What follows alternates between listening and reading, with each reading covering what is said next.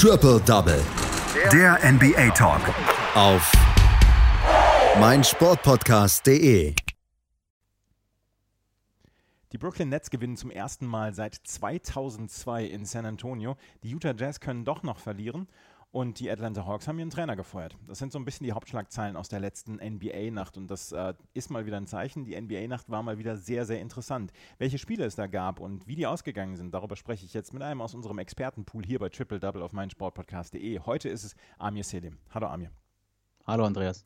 Wir sprechen als erstes über die Atlanta Hawks. Die haben ja etwas überraschend Lloyd Pierce gefeuert, gefeuert ihren Head Coach. Äh, war das absehbar?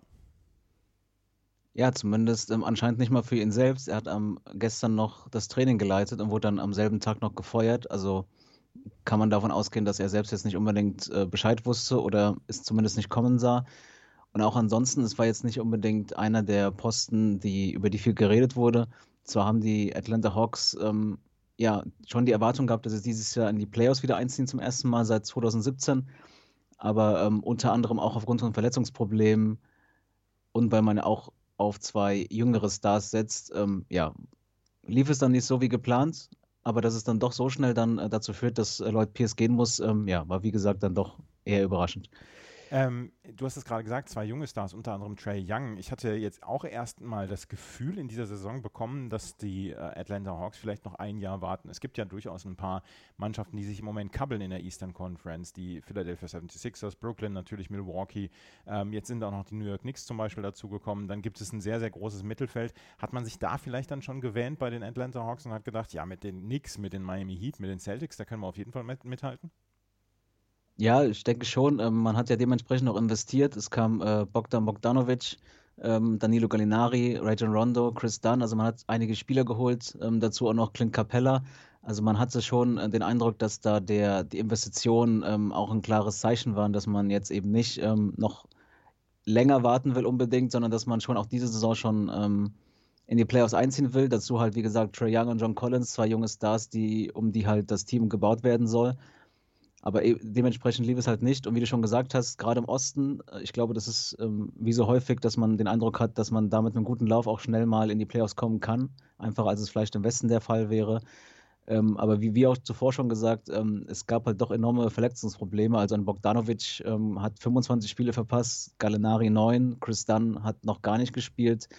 Und auch ähm, dann jüngere, jüngere Spieler wie die Andrew Hunter, der auch schon 16 Spiele verpasst hat. Also einerseits ähm, vielleicht nicht die Entwicklung wie vom Front Office geplant, andererseits halt auch Verletzungsprobleme, die dann dazu führten, dass man eben nach einem guten Start mit äh, einem 10, mit 10 zu 9 Bilanz ähm, jetzt 11 aus 15 verloren hat. Ja, und dann ähm, dementsprechend jetzt eben noch, noch, nur auf Platz 11 ähm, ja, platziert ist. Ja, Nate McMillan wird jetzt übernommen, äh, übernehmen. Der hat ja schon äh, durchaus Head-Coaching-Erfahrung. Jetzt hofft man mit ihm dann so ein bisschen, ja auch so ein bisschen den Turnaround zu schaffen, oder? Ja, genau, er kam jetzt im Sommer dazu. Ähm, wie du schon sagst, ein erfahrener Coach, ähm, schon ja 16 Saisons ähm, als Head Coach ähm, geleitet, zuletzt ja bei den Indiana Pacers auch dort äh, Playoffs ähm, gehabt. Und ähm, man, man hat gelesen, zumindest nach Informationen von ESPN, dass McMillan auch drauf gesetzt hat, dass Pierce ihm das okay gibt. Also er wollte jetzt nicht einfach quasi hier als Co-Trainer übernehmen, ohne dass der Lloyd Pierce es selbst so zustimmt ist halt die Frage, was es jetzt genau bringen soll. Also man, wenn, wenn, wenn sie jetzt, ähm, es scheint ja dann doch so zu sein, dass man im Front Office ähm, unzufrieden gewesen sein muss mit Lloyd Pierce, ähm, weil man jetzt halt den Co-Trainer jetzt erstmal weiterführen lässt, der ja auch dann die ganze Saison schon dabei war. Also da ist halt die Frage, inwiefern er dann jetzt Veränderungen herbeiführen kann. Ähm, man wird sehen, es ist ja wie immer in der NBA, ähm, manchmal kommen so Entscheidungen dann doch etwas überraschend und dann hört man nächsten Tagen dann vielleicht doch, ob es da Unstimmigkeiten gab, vielleicht auch zwischen Trainerteam, Spielern oder zwischen dem Trainer und dann halt dem Front Office. Mhm. Also, die Atlanta Hawks haben ihren Coach Lloyd Pierce äh, entlassen und äh, die Nachricht wollten wir auf jeden Fall als erstes bringen, bevor wir uns auf die Ergebnisse der letzten Nacht stürzen. Und die Ergebnisse der letzten Nacht fangen mit einem Ergebnis an, das wir so seit 2002 nicht mehr erlebt haben. Die Brooklyn Nets gewinnen bei den San Antonio Spurs. Damals hat bei den Spurs noch David Robinson gespielt. Die Älteren werden sich erinnern. Letzte Nacht haben es die Brooklyn Nets das erste Mal seit 19 Jahren geschafft, dort zu gewinnen. Zwei, ähm, sie brauchten eine Overtime und sie brauchten ein Triple-Double von James Harden.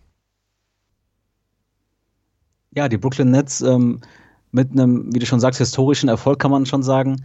Ähm, und das ohne Kevin Durant, der weiterhin noch ausfällt ähm, mit seiner Verletzung. Aber wie so oft ähm, jetzt in letzter Zeit James Harden mit seinem jetzt schon siebten Triple-Double im 22. Spiel. Und ja, es hat dann vielleicht dann doch etwas länger gedauert für die Nets als geplant. Also sie hätten das Spiel eigentlich auch schon in Regular Time ähm, gewinnen, ja, man kann schon sagen, gewinnen müssen.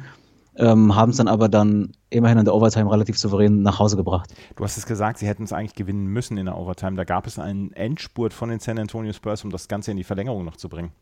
Ja, die Spurs mit, äh, mit einem 10-0-Run ähm, zum Ende des Spiels. Also es war ein relativ enges Spiel.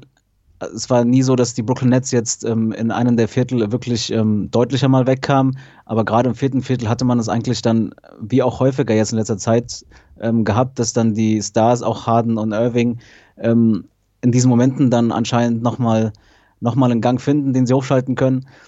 Und dann, ja, wie gesagt, 10-0-Run braucht es dann für die Spurs, damit sie das überhaupt noch ausgleichen konnten. Darunter halt auch noch die Riesenchance für Curry Irving, der einen, ähm, ja, ein, ein Layup verlegte. Also man, kurz bevor dann äh, DeJounte Murray den Ausgleich gebracht hat. Also ja, wie schon gesagt, es war schon relativ unnötig für, auf Seiten der Nets, aber vielleicht umso ja, zufriedener sind sie, dass sie das dann im Overtime souverän nach Hause gebracht haben. Du hast es gesagt, Kevin Durant fehlte auf Seiten der Brooklyn Nets, der musste passen. Allerdings auch die San Antonio Spurs ja im Moment in einer sehr schwierigen Lage. Es war erst das zweite Spiel nach zweiwöchiger quasi Pause für die Spurs, die ja im Moment so ein bisschen durch das Covid-Protokoll sehr gebeutelt sind. Ja, definitiv. Also ähm, Spieler wie Gay, Johnson, White, Vassell und Weatherspoon fehlen. Und das ist dann in der Menge natürlich ähm, ja schon ein Problem für die Spurs.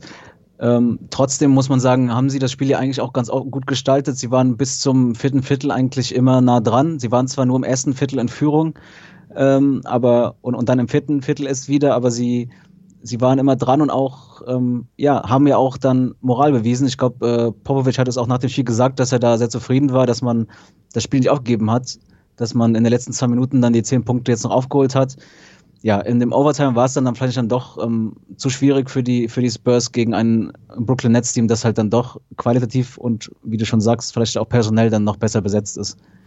Die äh, Brooklyn Nets gewinnen also bei den San Antonio Spurs in Overtime zum ersten Mal seit 2002. Ein Spiel haben wir noch, um das wir uns ein bisschen kümmern wollen, und das ist das Spiel der New Orleans Pelicans gegen die Utah Jazz. Wir haben in den letzten Wochen schon gesehen, die Utah Jazz verlieren einfach sehr, sehr selten. Sie haben jetzt vor diesem Spiel eine Bilanz von 27 Siegen und 7 Niederlagen gehabt. Sie sind im Moment das beste Team der Liga, aber selbst die besten Teams der Ligen sind nicht vor Niederlagen gefeit und die gab es letzte Nacht. Die New Orleans Pelicans gewinnen mit 129 zu 104 24, auch dank einer starken Leistung ihres ja, Superstars in the Making, könnte man sagen. Ja, definitiv. Also Zion Williamson, er kam ja mit, mit großen Vorschusslorbeeren in die NBA und ähm, mittlerweile ja auf jeden Fall einer der Stars der Pelicans, vielleicht zukünftig auch der Star, dann der einzige. Und ja, er hat es auf jeden Fall rumgerissen für die, für die Pelicans. Ähm, denn an ihm lag es vor allem, dass man dann die große Stärke ausspielen konnte, die man mal hat, nämlich ähm, nah am Ring scoren. Und ja, die Utah Jazz, die sowohl offensiv als auch defensiv eigentlich ähm, ja, das Beste lieferten, was man in dem Bay hat, dann doch mit enormen Problemen gegen ihn. Ja, die ähm, New Orleans Pelicans kriegten aber auch oder bekamen auch heute dann Hilfe nicht nur von Zion Williamson, sondern auch von Brandon Ingram und vor allen Dingen Lonzo Ball, der ja vor ein paar Jahren mit unfassbaren Vorschusslorbeeren dann auch in die Liga gekommen war. Dann hatte man ihn noch nicht so ein bisschen nicht so richtig auf der Rechnung gehabt in den letzten Jahren, aber er scheint sich bei den Pelicans relativ wohl zu fühlen. Ja, man merkt auch, dass er sich auch an sich gearbeitet hat. Also gerade am Anfang war sein Wurf ja ein großes Problem, als er noch bei den Lakers war. Äh, mittlerweile ähm, kann man schon sagen, dass er auch solide von der 3 wirft. Und ja, das macht ihn dann auch deutlich schwieriger für die Gegner. Also wenn, wenn du, wenn man keinen Dreierwurf hat, wenn man den Eindruck hat, okay, man kann ihn offen stehen lassen, dann ist es ein, ist es einfach. Aber so mittlerweile ist er echt ein Allrounder geworden. Also sowohl spielerisch, das war auch schon vorher seine Stärke, dass er, dass er Spieler findet, seine, seine Kollegen ähm, guten Chancen bietet. Aber wenn er jetzt auch noch so anfängt zu scoren, wie du schon sagst, ähm, 23 Punkte gemacht und damit dann neben Ingram und Williamson ähm, ja, die Offensive auf seinen Schultern gehabt. Mhm. Könnte es sein, dass die New Orleans Pelicans da jetzt noch so ein bisschen ja, überraschen können in dieser Saison, weil sie sind jetzt im Moment auf Platz 11 mit 15 Siegen und 19 Niederlagen. Aber ich habe so ein bisschen das Gefühl, die Mannschaft findet sich gerade, die New Orleans Pelicans. Sie haben eine gute Starting Five, da ist ja auch noch Veteran Steven Adams dabei, Veteran Eric Bledsoe, dann kommt von der Bank noch JJ Reddick zum Beispiel. Ähm, so schlecht ist die Mannschaft gar nicht. Nein, schlecht ist definitiv nicht, aber wir hatten es ja schon ähm, mit Bezug aufs Playoffs-Rennen. Ich glaube, es ist halt dann doch schwierig, ähm, unter die ersten acht zu kommen im Westen. Gerade wenn, wenn man sieht, dass die Teams, die jetzt äh, um den achten Spot äh, Teams sind, halt wie die Mavericks, die Warriors oder die Nuggets. Also das sind noch Teams, die um Entwicklungsschritt weiter sind, beziehungsweise auch noch mehr Erfahrung dann teilweise haben. Aber klar, definitiv können sie auf jeden Fall immer für so ein Upset sorgen. Sie sind stark genug, auch die stärkeren Teams ähm, zu schlagen, aber ich bin mir jetzt nicht sicher, ob es dann doch schon reicht, um wirklich in die Playoffs zu kommen. Und die Utah Jazz haben jetzt mal verloren. Ähm, sie haben relativ gute Leistungen von Bojan Bogdanovic bekommen mit 31 Punkten und die Starting Five hat wieder abgeliefert. Niederlagen passieren, oder? Oder kann man, kann man so abhaken, oder? Ich glaube, sie waren schon relativ unzufrieden. Es war jetzt ja auch dies, äh, im dritten Spiel die zweite Niederlage, nachdem sie ja vorher so lange ohne Niederlage geblieben sind. Also ja. ich glaube, zufrieden ist man nicht. Vor allem die Art und Weise ist, glaube ich, auch das Problem. Also dass man jetzt ähm, klar wusste, dass die Pelicans ihre Stärken nicht unbedingt ähm, bei den Würfen haben. Äh, das sieht man auch daran, dass die, dass die Pelicans nur sieben Dreier geworfen haben im Vergleich zu den 17 von den Jazz, sondern dass sie eben am Ring sehr stark sind, mit, auch mit Zion Williamson. Und ähm, ich glaube, Donovan Mitchell war es, der es gesagt hat, dass man da den Eindruck hatte, man, man hätte das noch besser machen müssen. Und ähm, also ich glaube, die, die Unzufriedenheit ist schon relativ groß und ähm, man darf gespannt sein, ob sie dann im nächsten Spiel ähm, ja vielleicht dementsprechend reagieren, weil man so ein Lauf in der Regular Season, wie sie ihn haben, ist auf jeden Fall sehr wichtig, aber man merkt dann vielleicht doch auch, dass bei den Jazz dann auch noch im Kopf ist, dass es ja bis zu den Playoffs ja am besten noch halten sollte, bevor sie dann vielleicht jetzt ähm, eine schlechtere Form aufweisen. Ja, aber lieber jetzt so ein bisschen eine schlechtere Phase als dann in den Playoffs. Die Utah Jazz verlieren also bei den New Orleans Pelicans. Wir haben noch ein paar Ergebnisse aus der letzten Nacht, über die wir jetzt im Schnelldurchlauf rübergehen. Die Mavericks gewinnen bei den Orlando Magic mit 130 zu 24. Luka Doncic knapp, knapp am Triple-Double vorbei mit 33 Punkten, 10 Rebounds, 9 Assists. Die Philadelphia 76ers geben, gewinnen gegen die Indiana Pacers mit 130 zu 114. Joel Embiid mit 24 Punkten und 13 Rebounds. Die Denver Nuggets gewinnen bei den Chicago Bulls mit 118 zu 112. Nikola Jokic mal wieder der beste Mann. Auch der knapp an einem Triple-Double vorbei. 39 Punkte, 14 Rebounds, 9 Assists. Die Cleveland Cavaliers gewinnen zum vierten Mal hintereinander. Dieses Mal bei den Houston Rockets mit 101 zu 90.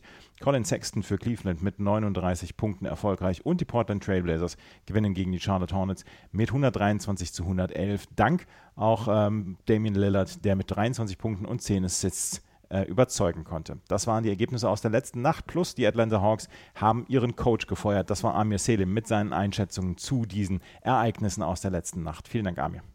Danke auch, Andreas. Triple Double. Der NBA Talk.